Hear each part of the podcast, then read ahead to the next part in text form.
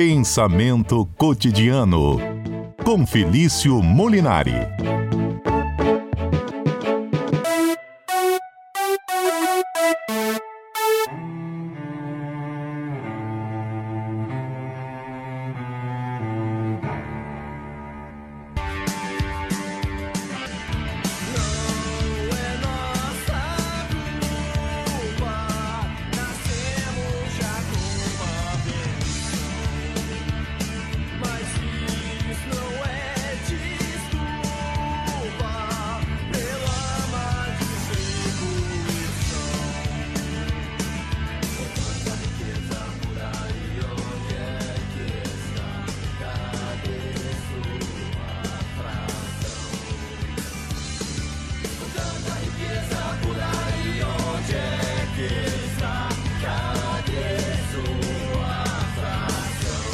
Professor Felício Molinari é doutor em filosofia e às quartas-feiras empresta um pouquinho do seu conhecimento, empresta não, né? Doa seu conhecimento aqui conosco na Rádio CBN. Tudo bem, professor Felício?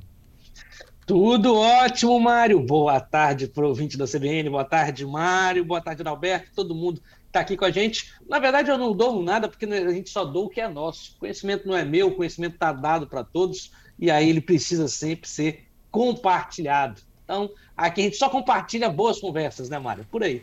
Mas compartilhar, é, compartilhar conhecimento, amor, sentimentos é bom, né? Porque você doa e permanece tendo. Se eu tiver Exatamente. uma bola e der para o Adalberto, eu fico sem a bola. Mas se eu tiver um pouquinho de conhecimento e compartilhar, ficamos nós é dois nossa. conhecidos. Exatamente. Conhecimento é uma coisa que você pode doar sempre, compartilhar sempre, porque você nunca fica com menos, né? Isso. Quanto mais conhecimento você compartilha, mais você acaba adquirindo, porque ele é de uma via de mão dupla, você dá e acaba recebendo. Assim como diria aquela boa música do Moraes Moreira e os Novos Baianos, né? O Mistério do Planeta. A cada um eu deixo e recebo um tanto. É mais ou menos por aí. bacana. Ó, Valéria, tô aqui ouvindo. Não sei se você lembra da Valéria semana passada. Lembro. A gente falando sobre sucesso, foi ótima a nossa conversa sobre sucesso. E ela falou: Isso vai esbarrar em meritocracia. O professor Felício falou: Para! Meritocracia é tema da semana que vem, porque a conversa vai ser um pouco mais longa. E a gente começou com Plebe Hood, que é uma banda lá de Brasília. Não sei se você conhece, professor. E, Conheço. E ele deixa uma pergunta: com tanta riqueza, porém, onde é que está? Cadê minha fração? E nós perguntamos: bom, numa sociedade que seria que promoveria a equidade, porque a gente aprendeu isso com o senhor aqui, Bom, se o sujeito tiver mérito, ele merece mais, olha. Se ele estudou mais, ele está mais bem preparado, ele merece ter um cargo melhor, com um salário melhor do que quem estudou menos está menos preparado. Simplesmente seria assim ou não? Mas por que, que ele está mais bem preparado? Aí eu e Adalberto fizemos até uma brincadeira aqui. Adalberto, filho de rico, e eu filho de pobre. Adalberto escola, estuda em ótimas escolas, eu nem tanto. E Adalberto vai chegar lá, ah, agora estou mais bem preparado. E eu vou dizer, qual é o seu mérito? É de ser filho de rico? Só esse é o seu mérito? Por que, que você vai ter mais é, condições do que eu. Enfim, professor, resumindo, meritocracia num país desigual. E é possível que há um país tão igual em que a meritocracia seja de fato relevante. A meritocracia, ela diminui a desigualdade ou não? Ela intensifica? Bom, vamos lá. Eu confesso que esse é um dos temas que me deu mais dor de cabeça, viu, Valéria? Então, já aqui, espero que você goste da nossa conversa. Dor de cabeça por quê? Vou começar já pontuando Uh, por esse debate sobre o mérito, ele, embora ele seja um debate, ele é um debate sobre justiça social, sobretudo. E aí, num cenário político como o nosso, quando a gente vai falar de justiça social, você acaba animando o lado A ou o lado B. Então, eu tive todo aqui um trabalho, um cuidado uh, de tentar começar essa conversa da forma mais amena possível. E aí eu tentei puxar algo que poucas pessoas falam quando fala de mérito, que é a origem dessa ideia de mérito.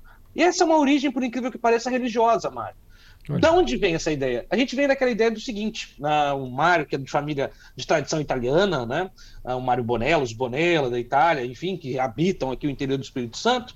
Uh, mas, assim, acho que é uma cultura que se espalha por todo o Brasil, a cultura cristã, diz que, uh, que o trabalho dignifica e de que Deus proverá, né? mas proverá, sobretudo, fruto do seu trabalho. Só que tem um detalhe: esse significado religioso, Mário, de você batalhar que Deus vai te prover algo, uh, originariamente não é prover num, mundo, digamos, passageiro. Né? Você faz por onde e Deus vai te dar coisas boas em outro mundo, em outra esfera, uma esfera espiritual, não é esfera material.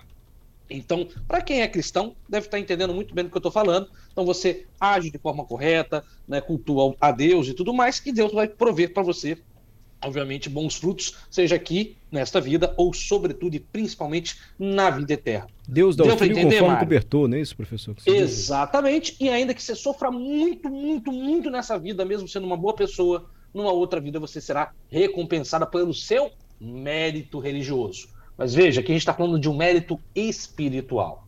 O problema é que essa ideia, uma ideia bastante antiga dentro do cristianismo, uh, que serve sobretudo para apaziguar nossas emoções, nossos sentimentos e, sobretudo, nosso sofrimento, ela entra na modernidade, com, com o capitalismo, e vira uma ideia de recompensa de mérito material. Aí o negócio complica.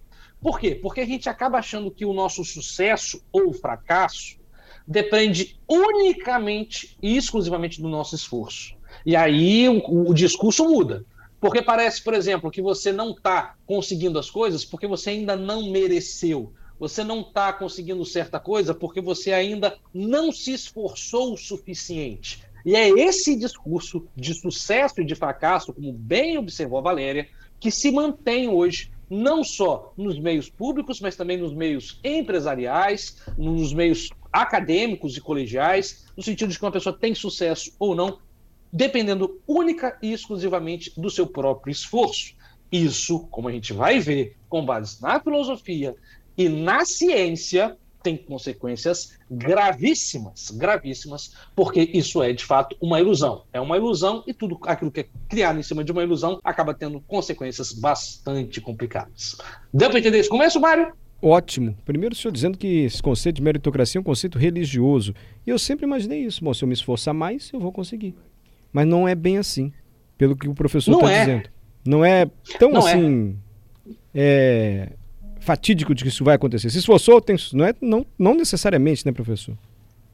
Não, e não só isso. Uh, veja bem, há pesquisas científicas bastante bem fundamentadas, são várias, que fazem uma associação, por exemplo, entre. Vamos pegar aqui algo que a gente, normalmente, quando a gente fala de mérito, a gente fala, por exemplo, de inteligência. Ah, o Mário é um jornalista de sucesso porque ele estudou, ele teve inteligência e chegou onde chegou. O Felício é professor, está aqui na CBN porque ele estudou, fez graduação, mestrado, doutorado e está aí. Vamos pegar a inteligência, que normalmente ela está na base aí do mérito.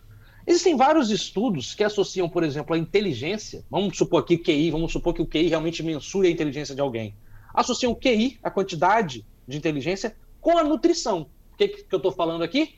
Crianças que até 4 anos de idade têm uma alimentação restrita, ou seja, passam fome em algum grau, ou são subnutridas, elas vão ter um mínimo, um baixo QI comparado com aquela que recebe, por exemplo, uma alimentação equilibrada. E aí ela vai chegar na fase, por exemplo, de, é, de jovem, adulta, e aí ela vai ter menos inteligência, mas isso foi mérito dela, foi demérito dela não ter uma alimentação básica. Uh, e há ainda outros problemas. Por exemplo, há um outro problema extremamente agravante, isso tem muito a ver com a língua, Crianças que são filhos de pais alfabetizados, em um ambiente cultural familiar mais, mais rico, mais propenso a isso, tendem a ter tendem a ter mais facilidade nos estudos. Uma criança que nasce com filhos de pais analfabetos, ela teve demérito, demérito em não ter esse QI avançado. E por fim, um último fator que ainda impacta na nossa justiça social: crianças que nascem e ficam expostas até os seis anos de idade à falta de saneamento básico têm um QI menor do que aquelas que possuem saneamento básico. Então veja que a inteligência, que é algo que a gente pega para diferenciar pessoas que merecem e que não merecem, não é algo que depende única e exclusivamente da pessoa. Posto Ou, isso, professor, que... posto só um minutinho para o repórter CBN, estamos Tranquilo. acompanhando aqui. Daqui a pouquinho o senhor volta, pode ser? Tranquilo. 3 horas e 35 minutos, atendendo a uma sugestão da nossa ouvinte Valéria, o professor doutor em filosofia Felício Mulinari vai debatendo sobre meritocracia hoje conosco aqui. O professor já disse que meritocracia é um conceito religioso, quando se alcançava algo positivo, uma recompensa em outras vidas devido ao mérito que você teve por ter uma vida religiosa pródiga na vida atual. Assim começou essa história da meritocracia. Quando a gente vai para uma recompensa na vida atual, assim, aí complica um pouco mais. E o professor já discorreu aqui que até a formação da nossa inteligência não necessariamente é uniforme para todo mundo. depende da nutrição que a criança recebeu, condição sanitária e até condição familiar para a formação da inteligência até os quatro anos. Estou tentando sintetizar aqui a sua primeira parte, professor. Perfeito, mas é por aí mesmo, né? É, é, bem por aí. Então a gente começa a se questionar, caramba, que mérito que realmente tem. A não ser, obviamente, que o nosso ouvinte ache que uma criança de dois anos, três anos, tem mérito ou não por conseguir se alimentar. Bom, acho que ninguém em sã consciência vai falar isso. Mas a grande questão, Mário, é que, de fato, a gente poderia até falar, isso se propagou, que dá, dá para falar de mérito quando todos partem da mesma linha. Digamos que quando todos partem das mesmas condições. Só que isso é absolutamente impossível. Ninguém parte das mesmas condições. Né? Nem, nem um irmão gêmeo parte das mesmas condições do que outro, porque existem experiências diferentes. A grande questão talvez resida em outro ponto. Ah, na própria ideia de sucesso e na própria ideia de liberdade. Vamos aqui dar um pouquinho um passo religioso. Quando a gente fala de mérito religioso, a gente está falando de livre-arbítrio. Livre-arbítrio no sentido de liberdade. Olha, você é livre, pra, no sentido cristão, escolher o caminho do pecado ou da salvação. Então você tem essa liberdade, você escolhe o caminho da salvação e vai ser recompensado no além-vida por isso. Quando a gente vem para o plano material, a gente percebe que essa liberdade vinda do livre-arbítrio não é tão liberdade assim. Porque no plano material, e aqui eu não estou falando do plano espiritual, no plano material, várias coisas nos limitam. Como eu disse, se você recebe uma alimentação precária, se você é exposto à falta de saneamento básico, se você, por exemplo, se é envolvido num ambiente de violência, é engraçado que essa violência não afeta só os pobres, é muito importante falar isso, essa violência também está presente, a violência familiar em classes mais ricas. Mas quantos professores estão me ouvindo agora e vêm alunos e mais alunos uh, irem mal na escola ou não têm um bom QI, mesmo sendo às vezes de classe média alta, porque estão no ambiente familiar violento, onde o pai bate na mãe. Veja, então várias coisas afetam o seu mérito e o seu sucesso. A grande questão, Mário, que o ouvinte deve estar se perguntando, tá, mas quer dizer então que eu não mereci estar onde eu estou? Quer dizer então que eu não tenho mérito? Bom, acho que a questão não é muito bem por aí acho que a questão não é se a pessoa tem ou não mérito. A grande questão é que a gente faz um sistema político uh, e social e até mesmo trabalhista dando muito valor ao mérito ao sucesso individual. Se esse problema nasce na religião, na, no sentido não que ele é um problema religioso, mas ele nasce, tem sua origem ali, como eu disse, uh, eu também quebro como filósofo a cabeça para tentar pensar numa solução. Como a gente vai sair desse dilema? Porque uma pessoa que tem sucesso, ela quer falar que ela mereceu o sucesso dela. Ela não quer falar que o sucesso caiu do céu. E nem eu quero falar que o sucesso caiu do céu de ninguém. Mas a grande questão talvez seja também achar um sentimento religioso que ficou perdido em algum lugar para muitas pessoas, um sentimento de humildade, humildade para reconhecer que o seu sucesso não depende só de você, né? e sobretudo que o seu sucesso talvez dependa de várias coisas uh, que se encaminharam e geraram esse sucesso para você. Ou que só dependeu meramente da vontade de Deus. Então, se você tem sucesso hoje, agradeça aos univer ao universo pelo caos e pelo destino que te ocasionou isso, ou talvez a Deus que te gratificou. Olhe menos para o seu próprio umbigo individualista e de sucesso individual e mais para a benfeitoria, para a boa pessoa que você pode se tornar tendo sucesso. Talvez essa seja a solução não religiosa, não trabalhista, não empresarial, mas a solução que a gente precisa ter para uma, primeiro, justiça social equilibrada e, segundo, uma democracia saudável e compartilhada com todos em prol de um bem comum. Talvez seja isso uma das saídas para um sistema político polarizado, um sistema político dividido, um sistema político que precisa cada vez mais pensar menos no indivíduo e mais no bem comum compartilhado. E interessante como é que o senhor conseguiu andar bem sobre essa linha aí, para não cair na polarização, hein, professor? Ao falar de mérito, o senhor foi se equilibrando, se equilibrando, se equilibrando. Na corda bamba, né? Eu mas percebi, é, mas eu vou terminar com esse seu pensamento, assim, porque a gente poderia perguntar mais coisas. Bem, mas como é que a gente faria, então, para ter uma sociedade assim que valorize quem se esforça mais? Só que essa conversa acho que não vai ter fim, a gente vai continuar...